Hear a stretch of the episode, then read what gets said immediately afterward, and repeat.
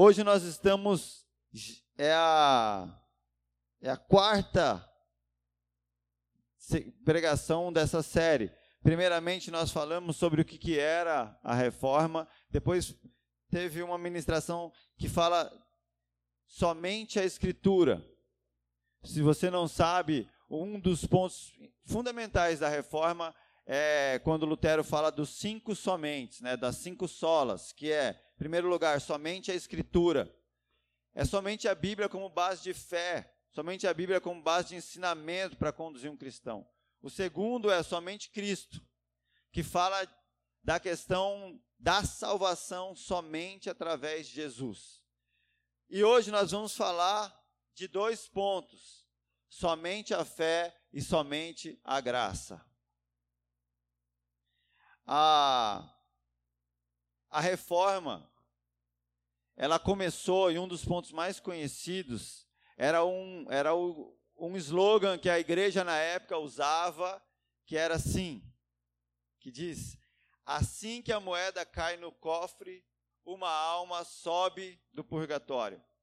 A reforma protestante não foi exatamente somente sobre isso, mas esse foi o ponto, talvez, que, que iniciou uma série de, de questionamentos e deu início a muitos pontos para analisar a reforma. Esse, isso tinha a ver com essa coisa da, do purgatório, do apelo a essa questão financeira para que as pessoas fossem retiradas desse lugar de sofrimento e tudo mais que a igreja fazia, tem a ver com a venda de indulgências. Que isso foi o ponto que deu início na reforma. Só que a gente tem que entender que não é somente sobre venda de indulgências que a reforma fala, mas sobre um desvio da verdade, um desvio da palavra de Deus que assim afetou em muitos aspectos, não só a igreja. Sabe, pessoal, algo que é muito importante que nós que nós tenhamos entendimento é que assim, os desvios da igreja não afetam somente a igreja. Você, quando você, se você estudar um pouco da história, né, da humanidade, você vai ver o impacto que esses desvios causaram. Você vai entender que os nossos índios foram partidos ao meio para ver se tinha alma dentro do corpo deles, resultado dos desvios da igreja. Você vai ver que a colonização de muitos povos que se tornaram oprimidos, escravizados, foram explorados.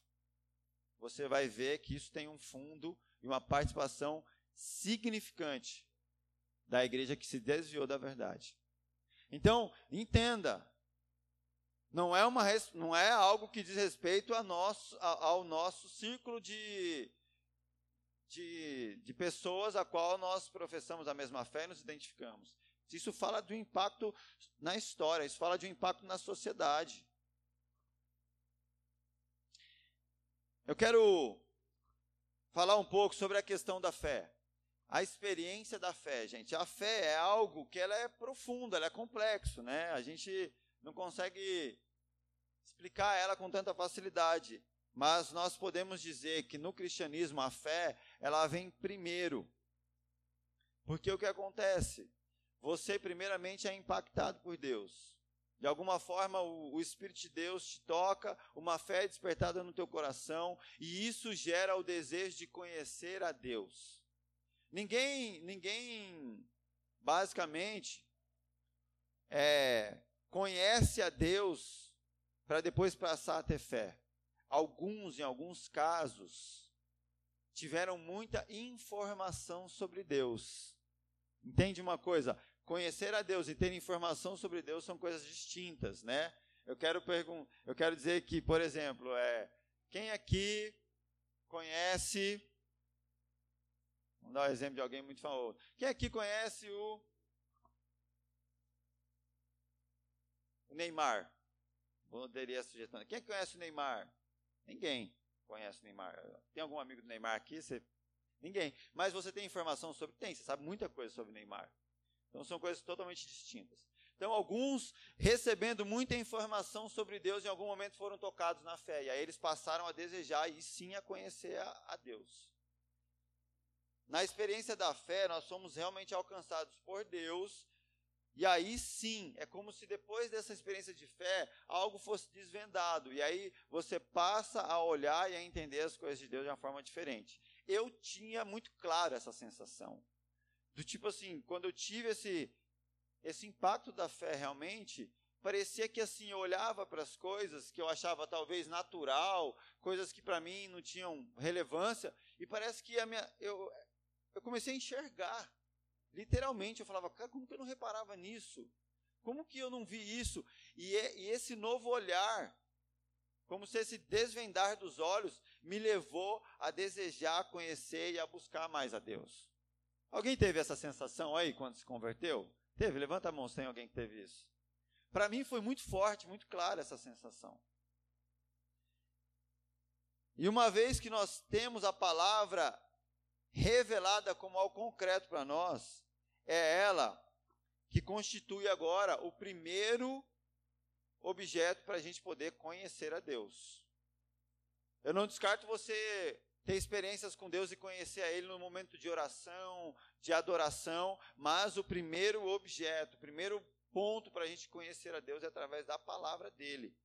E isso está acima de qualquer experiência sobrenatural que a gente venha a ter. Não descartando nenhuma delas, mas entenda que a palavra de Deus, ela sempre vai estar acima de uma experiência que você tenha.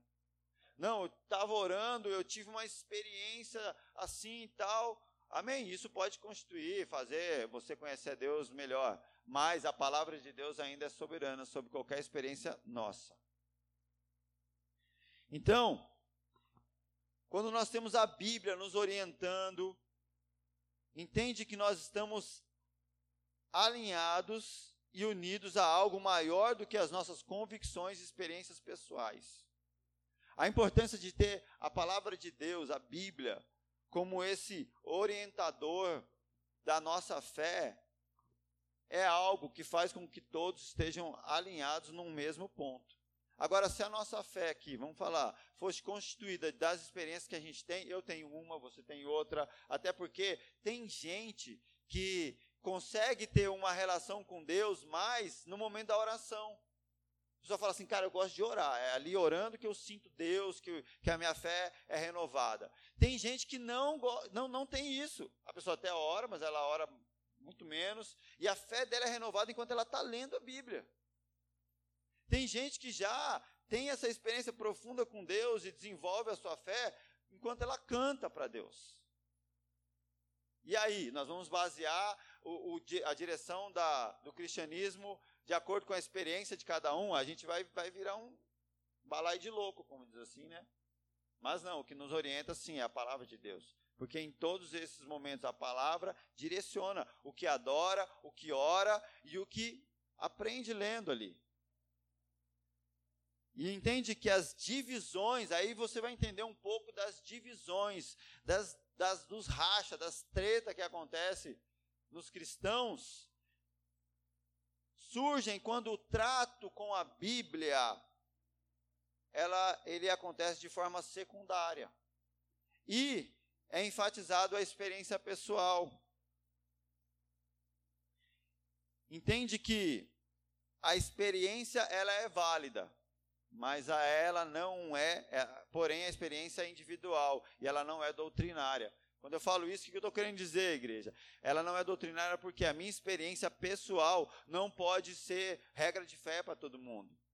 Agora, a Bíblia é. A Bíblia, ela, é, ela propõe uma experiência pessoal e ela é doutrinária. O que, que é isso? Ela pode conduzir toda a igreja. Ela pode direcionar todo mundo para o mesmo lugar com a mesma palavra.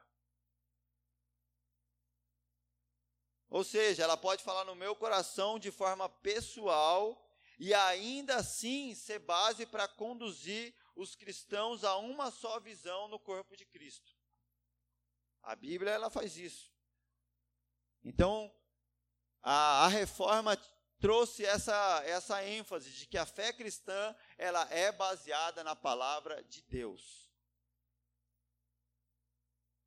E eu quero Pensa bem nessa frase que eu quero falar com vocês aqui, ó. A Bíblia não é um livro para me servir, mas a Bíblia é um livro para eu me submeter. A partir do momento que eu desejo as minhas experiências pessoais, que eu desejo, eu começo a entender que a Bíblia é um livro para atender os meus interesses, eu começo a usar ela de acordo com o que eu acho que convém. Nós colocamos aí Deus como um, um, um ser bondoso e abençoador, que vai me dar tudo aquilo que eu quero. Mas não, gente. Deus é amor. A Bíblia não, não fala que Ele é o nosso servo, mas que Ele é nosso Senhor. Então, não, Deus não, não se submete à, à sua vontade. Deus também não se submete à minha. Deus é soberano, Ele é Senhor. Nós nos submetemos à vontade dEle. Sabe assim? A pessoa Muitos cristãos lidam com a Bíblia da seguinte forma: ele não quer saber, né? Usando, vou, como se a gente fosse Adão e Eva. Os cristãos não querem saber o que a Bíblia diz sobre a maçã, né? Eles só querem encontrar um versículo que autoriza ele a comer a maçã. Entende? A gente não quer realmente o que, que Deus pensa sobre a árvore proibida. Não, a gente só quer assim, aonde fala na Bíblia aí, dá uma, uma brecha para eu conseguir comer do fruto proibido fazer o meu desejo, fazer a minha vontade. Olha o que, que Tiago fala, Tiago capítulo 2, versículo 18. Mas alguém dirá: Tu tens fé e eu tenho obras. Mostra-me essa tua fé sem as obras, e eu, com obras, te mostrarei a minha fé. Crês tu que Deus é um só? Fazes bem até os demônios creem e tremem. Queres, pois, ficar certo, ó homem insensato, de que a fé sem obras é inoperante? Não foi por obras que Abraão, nosso pai, foi justificado quando ofereceu sobre o altar o próprio filho Isaque? Vês como a fé operava juntamente com as suas obras. Com efeito, foi pelas obras que a fé se consumou e se cumpriu a escritura, a qual diz: Ora, Abraão creu em Deus, e isso lhe foi imputado para a justiça, e foi chamado amigo de Deus. Aqui o Tiago está falando da fé que necessariamente precisa ter obras. Só que vamos esclarecer o que, que Tiago está dizendo aqui sobre obras. As obras que Tiago fala são as respostas que você dá para a fé que você possui. A gente está vendo que Abraão não está edificando algo de si próprio. Quando ele cita aqui que quando Abraão ofereceu o filho dele, Isaac, não é que Abraão falou, meu, eu vou fazer o seguinte, tive uma estratégia aqui, cara, vou resolver o negócio. Não, Abraão estava fazendo aquilo com o coração apertado, mas em obediência, em submissão à fé que ele tinha em Deus. Que a própria Bíblia diz que Abraão tinha tanta fé em Deus ele acreditava que Deus poderia ressuscitar o filho dele até mesmo dos mortos. Então, é a resposta que você dá para a sua fé. Olha o que o Tiago fala aqui, para mim é muito forte esse texto. Ele diz assim: ó, crer é uma condição que até os demônios têm. Quando você vê lá, se você já leu Jesus chegando na cidade de Gadara lá, e ele encontra o gadareno, o homem possuído por uma legião de demônios. Aqueles demônios, quando eles veem Jesus chegando naquela cidade, Jesus sai do barco, os demônios se prostram diante de Jesus e falam: Filho de Deus, você veio atormentar a gente antes do tempo. O que, que os demônios estão dizendo ali? Ó? Eles reconhecem que Jesus é o Filho de Deus e eles reconhecem também a cena do Apocalipse, o juízo final. Então os demônios, eles têm, eles creem, eles sabem quem é Deus. Então assim, ah não, cara, você precisa crer mais em Deus. Talvez não é só isso. Porque saber quem é Deus, entender quem Ele é, cara, é um ponto. Agora, o outro ponto que Tiago fala que é fundamental é: o que, que você vai fazer com isso? O que, que você vai. Qual a resposta que você vai dar para essa fé? Porque os demônios, eles creem. Só que a questão é que eles não se submetem a essa fé. Eles não respondem em submissão a essa fé. Entende que você pode crer em algo e não necessariamente se submeter àquilo. Isaac no altar representa essa fé de Abraão. Entende que o que Tiago está falando aqui, gente, é que não adianta você crer, você ouvir uma palavra, acreditar em algo, porém, não dar uma resposta de submissão àquilo que você crê. Vocês estão me entendendo? Está fazendo sentido para vocês? O amor de Deus por mim não depende da minha fé. Porque Deus morreu na cruz por mim quando eu não tinha fé alguma nele. Então, a questão aqui não é que você precisa ter fé para Deus te amar. Não, Deus te ama, sempre te amou e já morreu na cruz por você, independente da sua fé. Agora, quando Hebreus aqui está falando que sem fé é impossível agradar a Deus, nós estamos falando de algo que é diferente. Agradar a Deus assim como Jesus, que ouviu do céu: Ó, oh, esse é meu filho amado, em quem eu tenho prazer. Isso é outra história. Entende algo que eu vou dizer para vocês agora? Todas as pessoas salvas que vão herdar a vida eterna são pessoas que Deus ama. E todos os condenados ao inferno, que não herdarão a vida eterna, também serão pessoas que Deus ama. Vocês já pensaram nisso? As pessoas que vão viver eternamente com o Senhor no céu são pessoas que Deus ama profundamente. E as pessoas que viverão eternamente no inferno também são pessoas que Deus ama profundamente. A questão aqui é a resposta da fé que elas têm em Deus. A maneira como nós entendemos e iremos entregar agora o nosso coração. Isso vai determinar. A fé, aqui como diz em Hebreu, nós entendemos que o universo foi formado pela palavra de Deus. É a fé, primeira coisa, num Deus que é criador do universo. Isso fala da soberania de Deus é você entender que verdadeiramente Deus é criador de todas as coisas. Quando nós entendemos isso, nós não nos sujeitamos a uma obra do acaso, não, mas a um plano e um propósito eterno do Criador. Fé é que Deus tem total domínio e poder sobre todas as coisas criadas no céu e na terra. Fé que Deus nunca é pego de surpresa. E isso fala da onipotência de Deus. Um cristão que entende isso não é um cristão que fica em pânico por conta do Covid ou por conta de algo que saiu do controle das suas mãos. Tudo aquilo que sai do controle da minha mão, igreja, tá no, tá ainda continua no controle das mãos de Deus. Agora, se eu fico em pânico porque não está no controle da minha mão, é porque eu ainda não entendi que o controle permanece nas mãos do Senhor é a onipotência de Deus. Fé que Deus é a fonte perfeita para todas as nossas respostas. Como Criador, Ele tem total entendimento sobre todas as coisas. Isso fala da onisciência de Deus. Deus tem resposta para todos os dilemas do ser humano e da humanidade.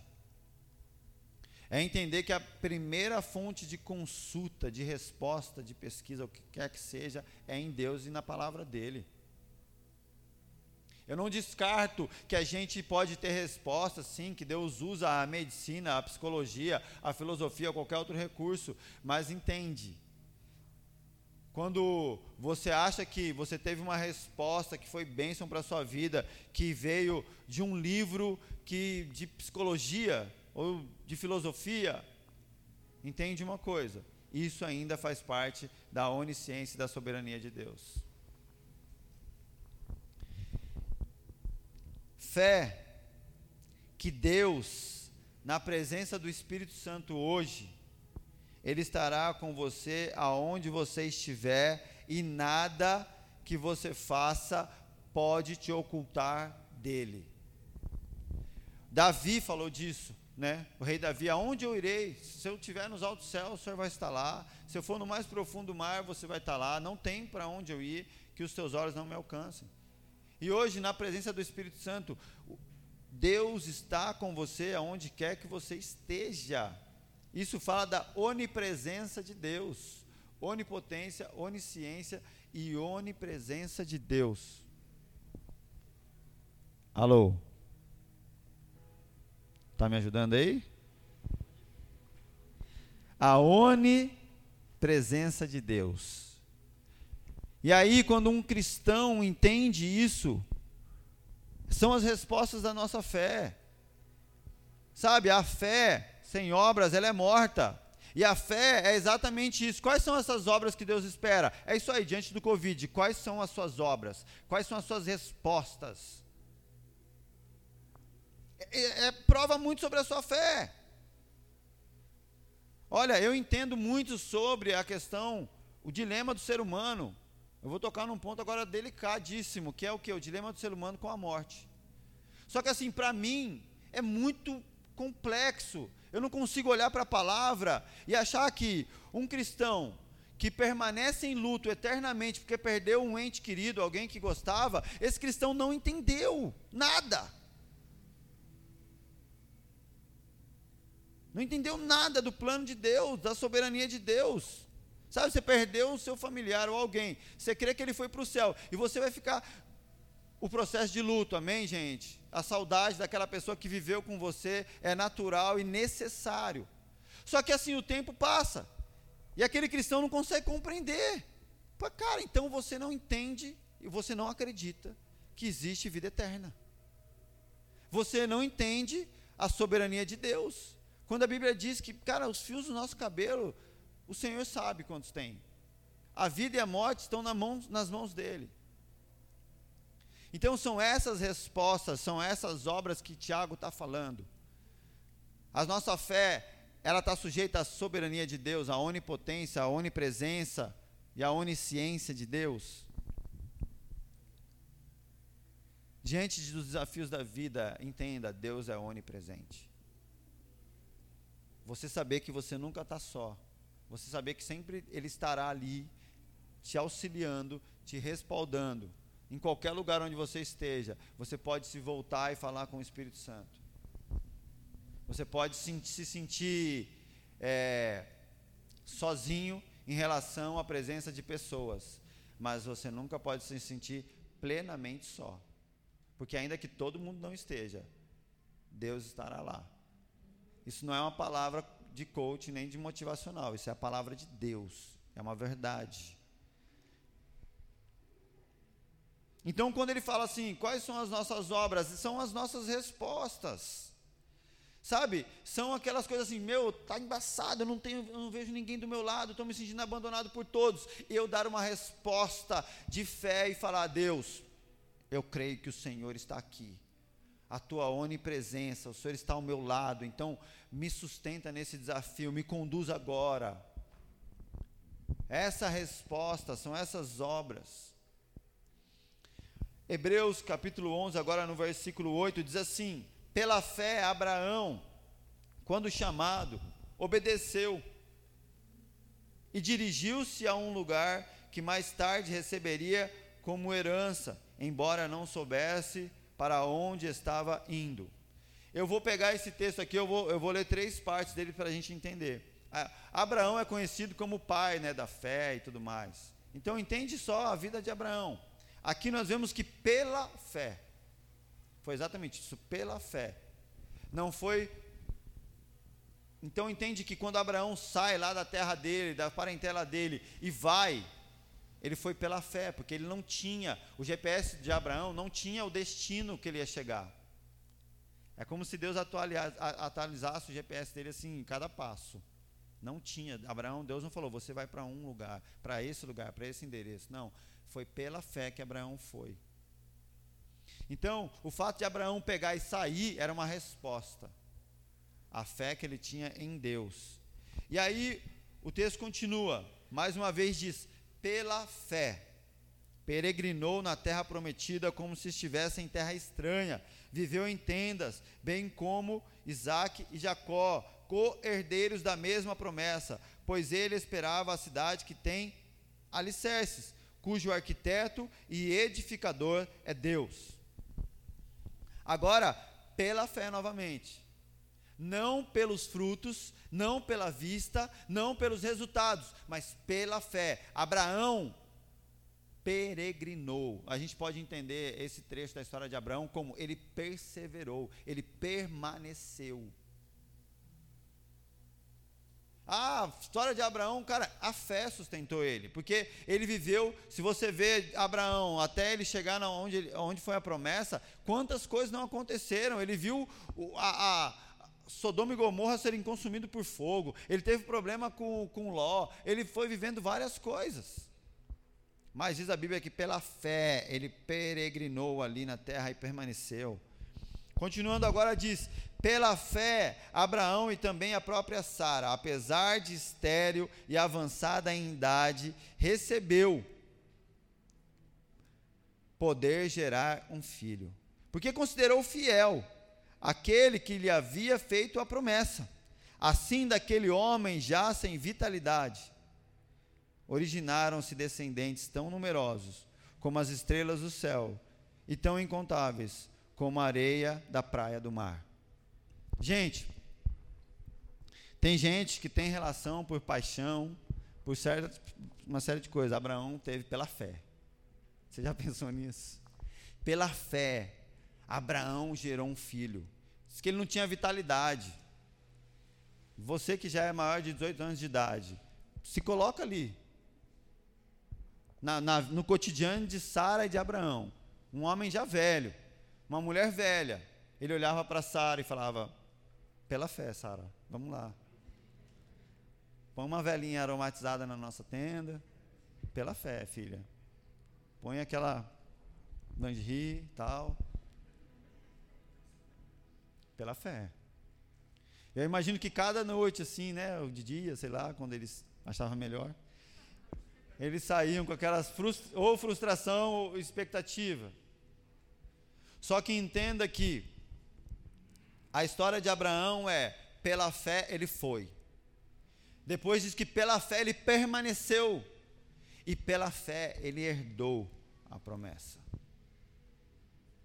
Mas aí você vê que a fé de Abraão é uma fé ativa, uma fé com obras. Então, o que quer dizer? É ele, ele dava resposta para aquilo que ele cria. Gente, não diz que Sara ficou grávida do Espírito Santo. Então Abraão cria, e para se ele crê, ele tinha que, Sara também tinha que agir diante da fé que eles tinham. Entende? Não é, foi Abraão, Deus não falou, entra nesse táxi, Abraão, que eu vou deixar você num lugar. Não.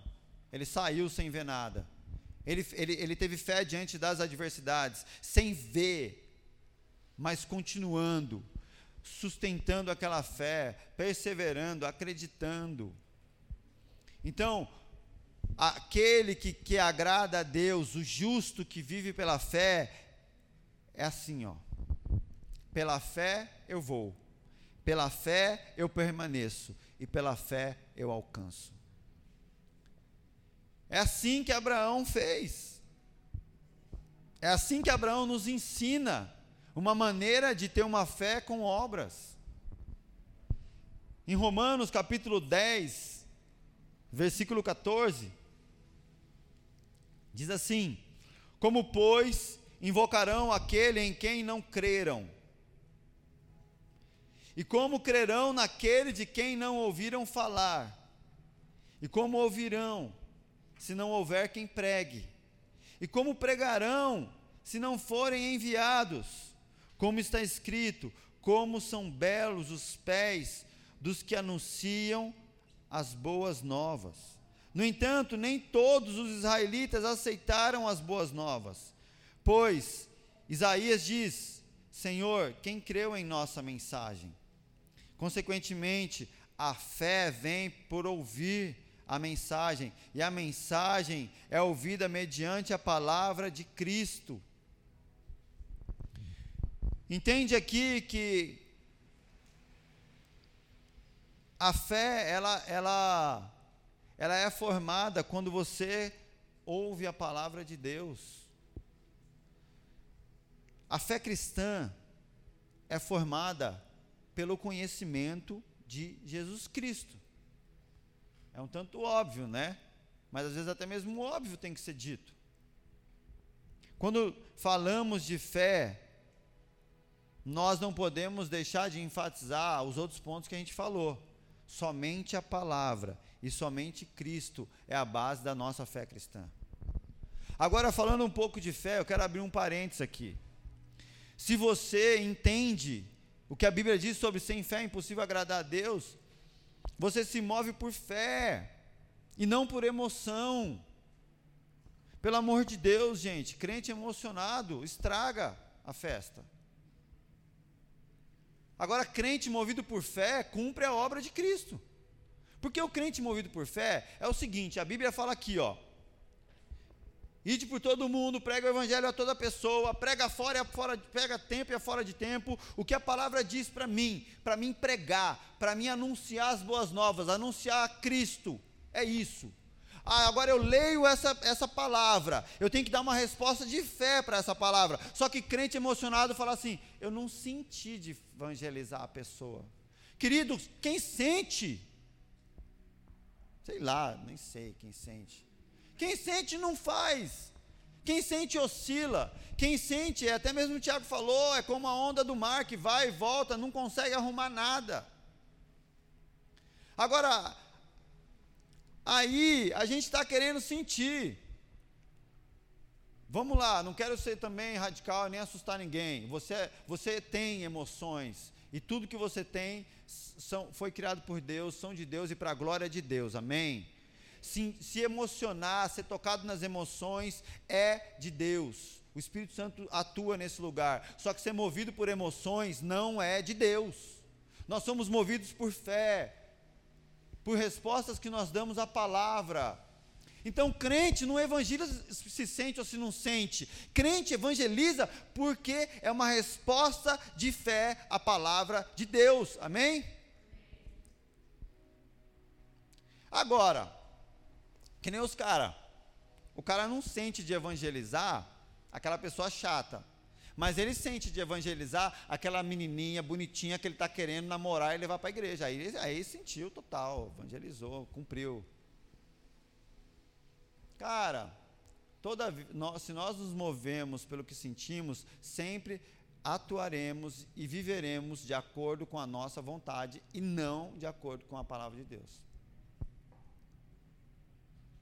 Se eu fazer de acordo com o que eu sinto, aí eu estarei vivendo o Evangelho segundo Gustavo, não segundo a palavra de Deus. A Bíblia fala, é bom e agradável que os irmãos vivam em comunhão. A Bíblia fala em Atos sobre a unidade da igreja. A Bíblia fala sobre tantas coisas. E aí a gente fica na igreja sentindo. Sabe, ah, eu, eu, eu pô, estou me sentindo deslocado na igreja.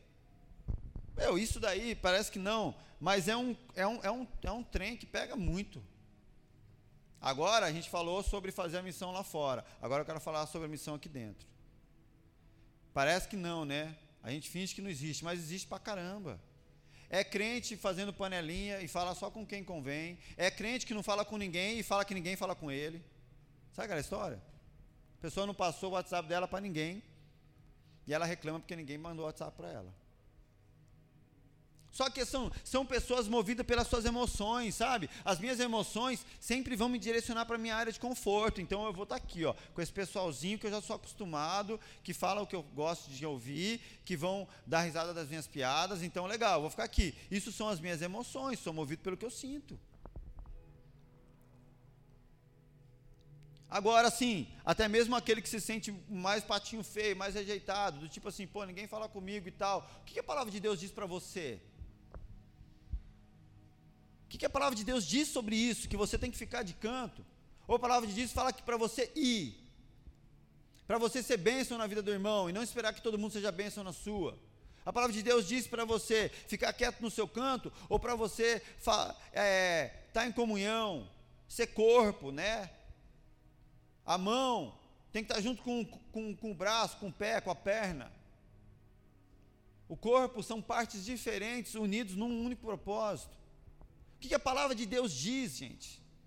Para a gente viver aqui, igreja, a gente tem que se mover pelo que a palavra de Deus diz, e a palavra de Deus diz para a gente se relacionar com os iguais, com os diferentes, em amor. Para mim não querer esperar ou das pessoas, mas para eu o primeiro passo para um relacionamento é eu me mover para querer abençoar alguém. Nunca, nunca, nunca pode ser eu esperar que alguém venha até mim para eu desenvolver um relacionamento. Então aqui, ó, como comunidade, como família, isso é fundamental, gente. Sabe? Você tem gente que é mais fácil de trocar ideia, tem gente que é mais difícil, mas não interessa, todo mundo foi chamado para conversar. É rico isso é precioso, é do reino. Quanto mais você se relaciona com os irmãos, quanto mais você tem isso, mais você cresce na sua fé. Amém, gente? Estou falando alguma bobagem aqui? É isso. Sabe? Me desculpa, mas estou tá, me sentindo assim como eu dando dura no Giovanni e na Sabrina lá, falando: olha, para. Para, deixa seus irmãos ao lego, pelo amor de Deus, né? Tipo assim. Às, às, vezes a gente é assim, sabia? Ah, não, mas ela pegou o Lego, era minha vez, não sei o que, tal, tal, tal. Querido, calma, vamos lá. E nós temos que nos posicionar segundo o que a palavra de Deus nos diz, não por emoção, em nome de Jesus, amém, gente? Eu acredito nisso. Ah, pastor, mas vai ser falso, né? Porque eu vou conversar com a pessoa só porque eu estou ouvindo a palavra, né? Gente, é falsidade amar o inimigo?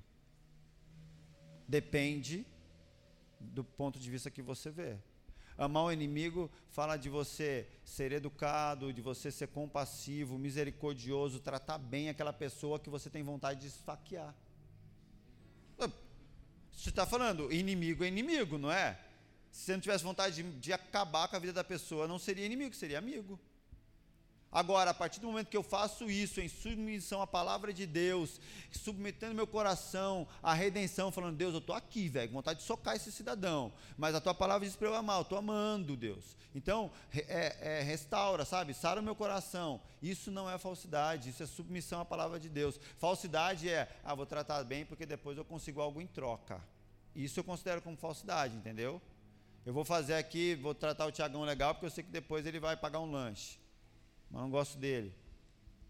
Agora, quando você se submete em amor ao seu inimigo, sem esperar nada em troca, porque a palavra de Deus diz para você fazer isso, isso não é falsidade.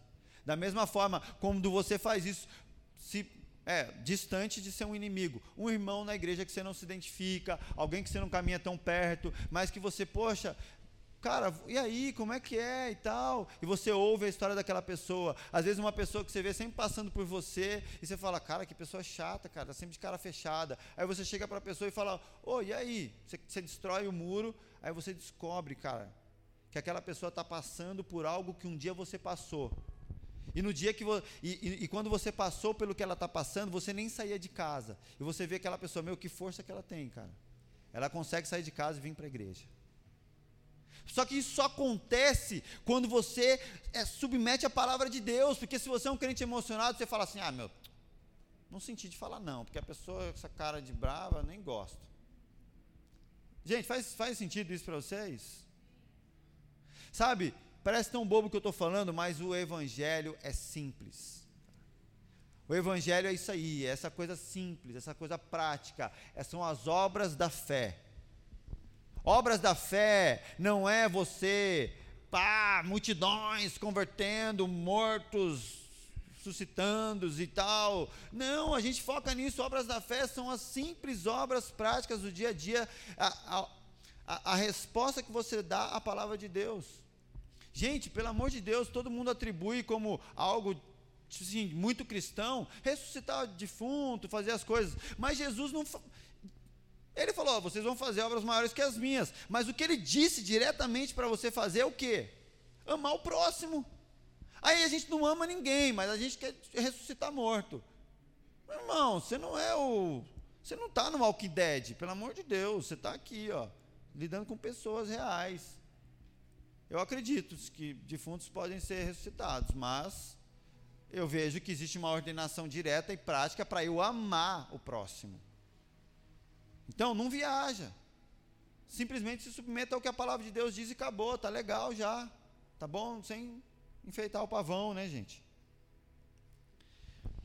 E quando nós falamos de fé, existe a salvação, que é o ponto crucial ali da do que foi a reforma. Efésios capítulo 2, versículo 8: Pois vocês são salvos pela graça, por meio da fé, e isso não vem de vocês, é dom de Deus, não por obras, para que ninguém se glorie, porque somos criação de Deus, realizada em Cristo Jesus para fazermos boas obras, as quais Deus preparou antes para nós as praticarmos. Aqui, antes de eu falar disso daqui, eu creio que eu vou falar algo que né, o Espírito Santo sim colocou no meu coração. Para que você entenda que eu não estou pregando algo que eu não estou disposto a viver, a minha casa vive cheio de gente, cara. Eu recebo pessoas lá, e, e, e eu só não recebo mais pessoas, porque as pessoas nem sempre podem ir. Então, diante disso que eu acabei de falar para vocês, entende uma coisa: se você entende, segundo a Bíblia, que você precisa ir na casa do pastor, tomar um café, comer um bolo, conversar com a gente, você tem que chegar e falar: Pastor, queria ter um tempo com você. E eu vou fazer isso, não independente de qualquer coisa. Por quê? Primeiramente, porque a palavra de Deus me diz para fazer e porque eu amo receber as pessoas também. A Nilva até sabe, a Nilva está lá em casa com a gente sempre, ela direto ela pergunta para mim: vai ter alguém aqui no almoço? Porque eu sempre pego ela de surpresa. Então eu quero te dar essa liberdade, entende? Eu não quero falar pelo irmão ao seu lado, mas eu vou falar por mim então. Se eu acredito nisso que eu estou falando, eu estou colocando a minha casa à disposição, eu estou colocando a minha família à disposição, para que isso se cumpra. Se a gente acredita que a igreja é uma família, a gente tem que viver isso. Amém? Não só um gabinete, mas a vivência, cara. Os caras não, não, não marcavam é, reuniões no escritório de Jesus, eles comiam peixe com Jesus. Eles iam lá na beira do rio, eles andavam com Jesus, eles tinham um relacionamento com Jesus. E nós temos que entender que isso é o que Deus nos, nos, nos quer que a gente viva. Esse relacionamento. E aqui agora voltando, né, a salvação Diz: Nós somos salvos pela graça, por meio da fé, não por obras. As nossas obras não podem nos salvar, nós somos salvos pela graça, igreja. O caminho que nos conduz até a graça é a fé, que diz que nós somos salvos pela graça. Por, por meio do quê? Por meio da fé. Então a fé que a fé que nós temos em Jesus Cristo, na obra dele na cruz, e a resposta que nós damos a isso nos conduz à graça de Deus que é nesse lugar que nós somos salvos. E não por, pelo que eu faço, e não pelo que eu vivo. Gente, eu posso pegar para vocês aqui os, me, as melhor, os melhores sermões ou pregações, só que se não for pela fé em Cristo Jesus que eu vivo, para entrar nesse lugar da graça, eu serei condenado ao inferno também. A salvação é isso. João 3,16 diz que Deus amou o mundo de tal maneira que deu o seu Filho unigênito para que todo que nele crê não pereça, mas tenha a vida eterna. Entende que a graça de Jesus Cristo, pela obra dele na cruz, nos salvou do juízo eterno, nos salvou da nossa própria carne, porque através do Espírito Santo você consegue ter domínio sobre a sua carne sobre a sua natureza caída. Eu consigo, através do Espírito Santo, vencer o pecado. E o pecado não é algo que vem do diabo, mas que vem da minha natureza caída. Jesus me salvou disso, me deu condições de vencer as obras da minha carne. E nós somos salvos também do governo deste mundo que jaz no maligno, porque agora você é um cidadão dos céus aqui nessa terra. Agora, a minha constituição é a Bíblia Sagrada. Então nós fomos salvos do juízo eterno, nós fomos salvos da nossa própria carne e fomos salvos do governo deste mundo. Por quê, gente? Um cristão não, amém. A Bíblia fala para nós orarmos pelos nossos governantes. Eu não vejo a Bíblia falar para eu apoiar nenhum governante, mas falar para eu orar pelos nossos governantes. Então, independente de quem esteja no governo, ore Cara, eu não vejo a Bíblia dizendo para você escolher um partido, para você levantar uma bandeira de que tipo de posição política você é. Você pode até entender qual é mais interessante e tal, mas nenhuma delas vão conseguir atender os propósitos do reino de Deus. Se você espera um, um, um prefeito, um político, um presidente redentor da, do nosso país, querido, você está colocando alguém no lugar que só pertence a Cristo. Então a gente tem que entender que Deus nos salvou do governo deste mundo. Então agora a sua vida, a economia da sua casa, não é pautada pela economia natural, mas pelo que Deus pode fazer ou não.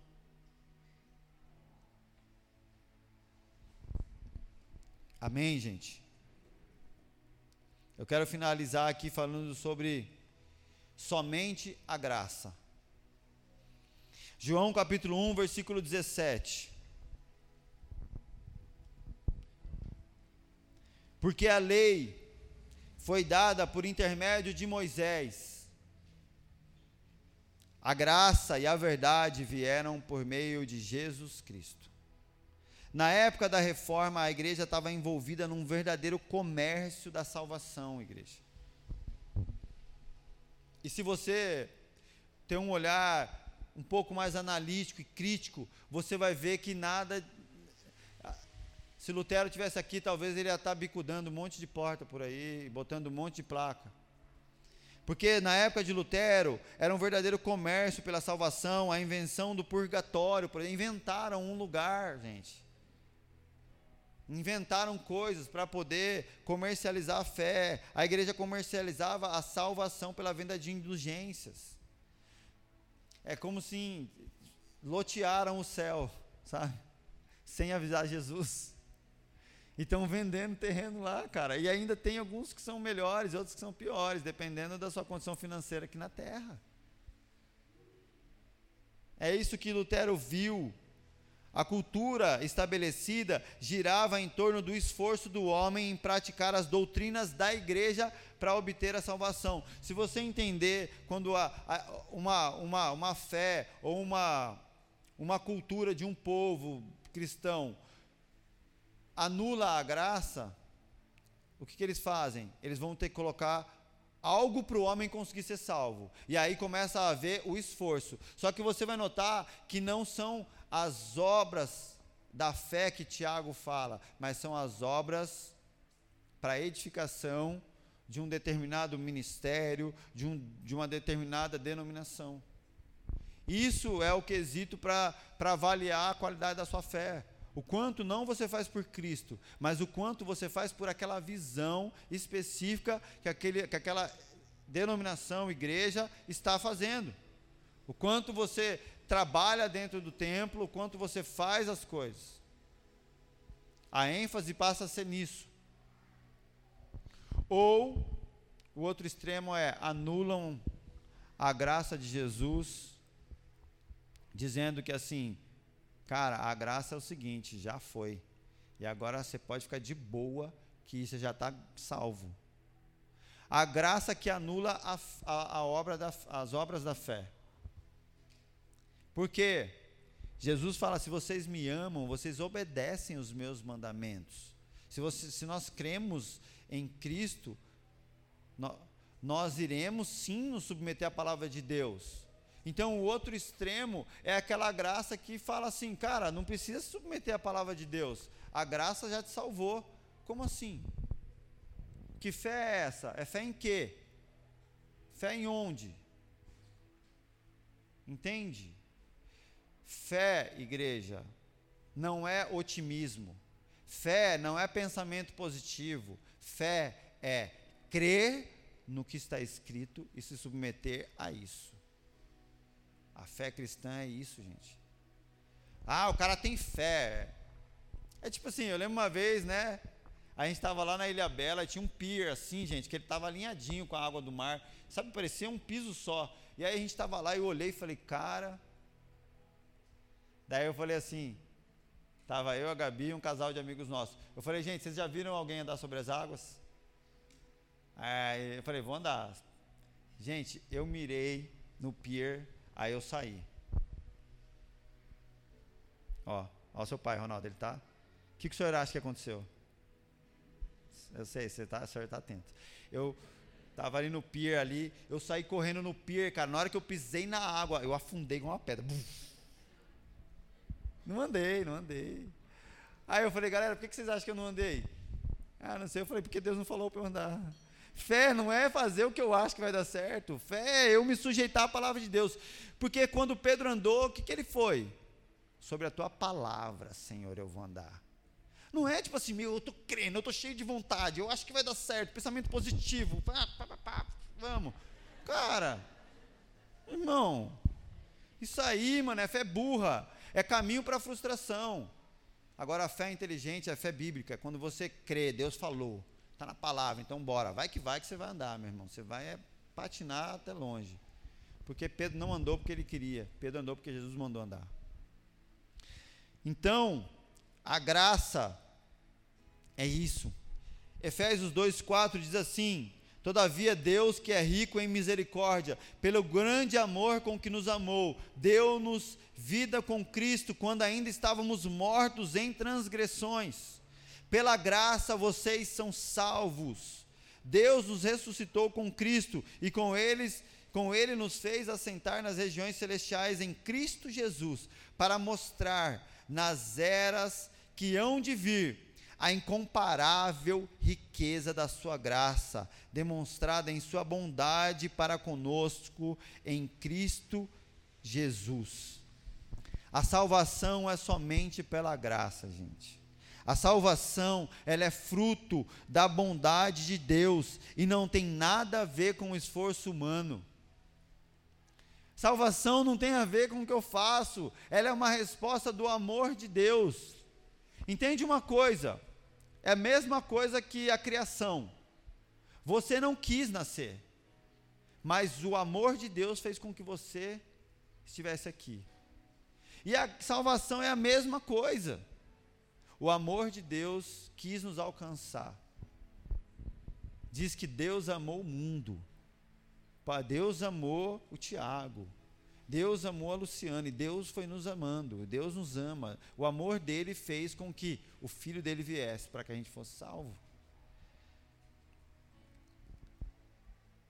Deus amou o mundo e Jesus Cristo se sacrificou. Isso é a graça. Isso conduz à graça. Igreja, nós vamos cear hoje. Então, o, quero pedir para o pessoal já se organizar. Mas antes, eu só quero falar de algo para vocês aqui sobre essa graça de Deus. Em Gênesis 3, 3 diz assim: Mas o fruto da árvore que está no meio do jardim, disse Deus, dele não comereis, nem tocareis nele para que não morrais. Então a serpente disse à mulher: É certo que não morrereis.